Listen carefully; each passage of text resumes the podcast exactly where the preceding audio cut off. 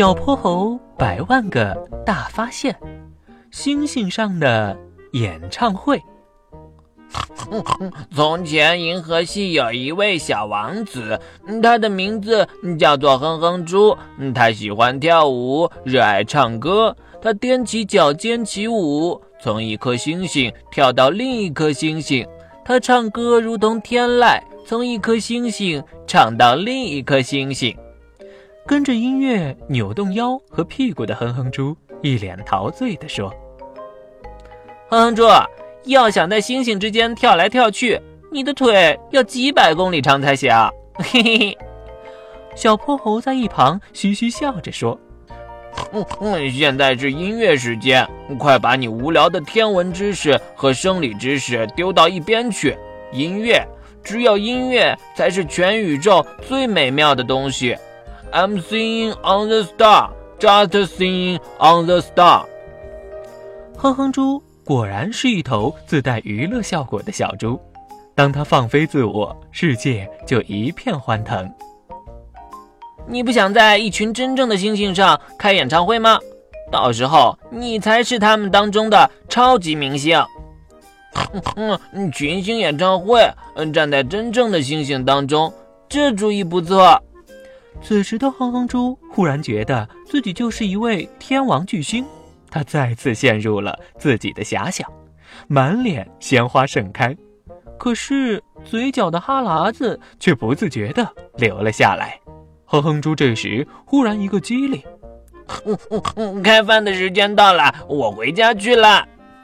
然后一溜烟儿就跑没影儿了，留下小泼猴他们一脸茫然。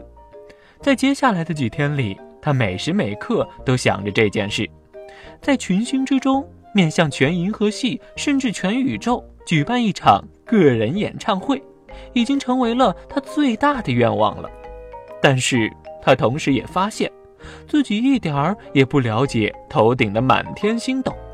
终于，他决定去请求玄教授，想要提前看看自己未来的演出舞台，那些真正的星星。玄教授听他说明了原因，忍不住哈哈大笑，然后又愉快地答应了他。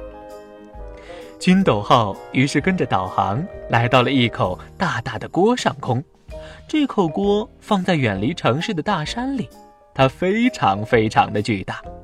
金斗号在它跟前就像碗里的一颗小豆子。这口锅是主动反射面系统。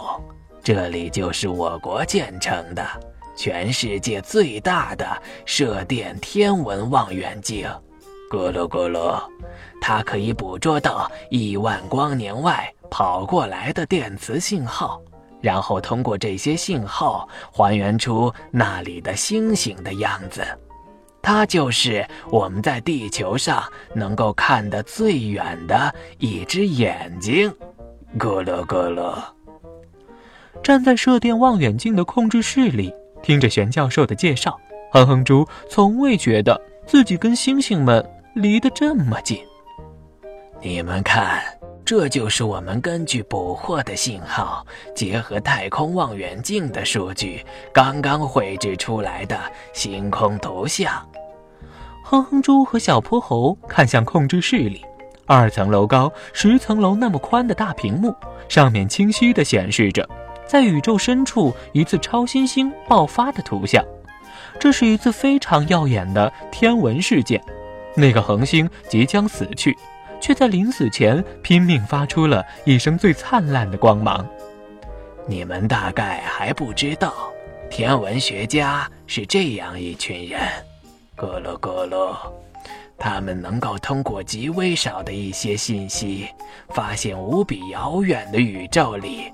古往今来发生过的一些事，洞察背后的真相，发现自然的规律，总结出放到宇宙每个角落里都成立的真理。咕噜咕噜，侦探，哼哼猪在一旁抢着说：“我觉得他们就是从天眼里望向宇宙的侦探，一群伟大的地球侦探。”玄教授笑了，他对于哼哼猪的这个比喻非常满意，他相信哼哼猪已经从中获得了很多启发。哼哼猪，你现在还觉得天文知识无聊吗？嗯嗯，当然不，呃，谁也不会觉得天文知识无聊的。星空就是最有趣好玩的大剧场。哼哼猪似乎完全记不得自己说过什么了。哼哼哼，快听我来唱。满天的星星呀，他们是如此热闹，恒星里争不动，星星呀一路奔跑。彗星拖了个尾巴，卫星站岗放哨，脉冲星向左灯塔，它是宇宙航标。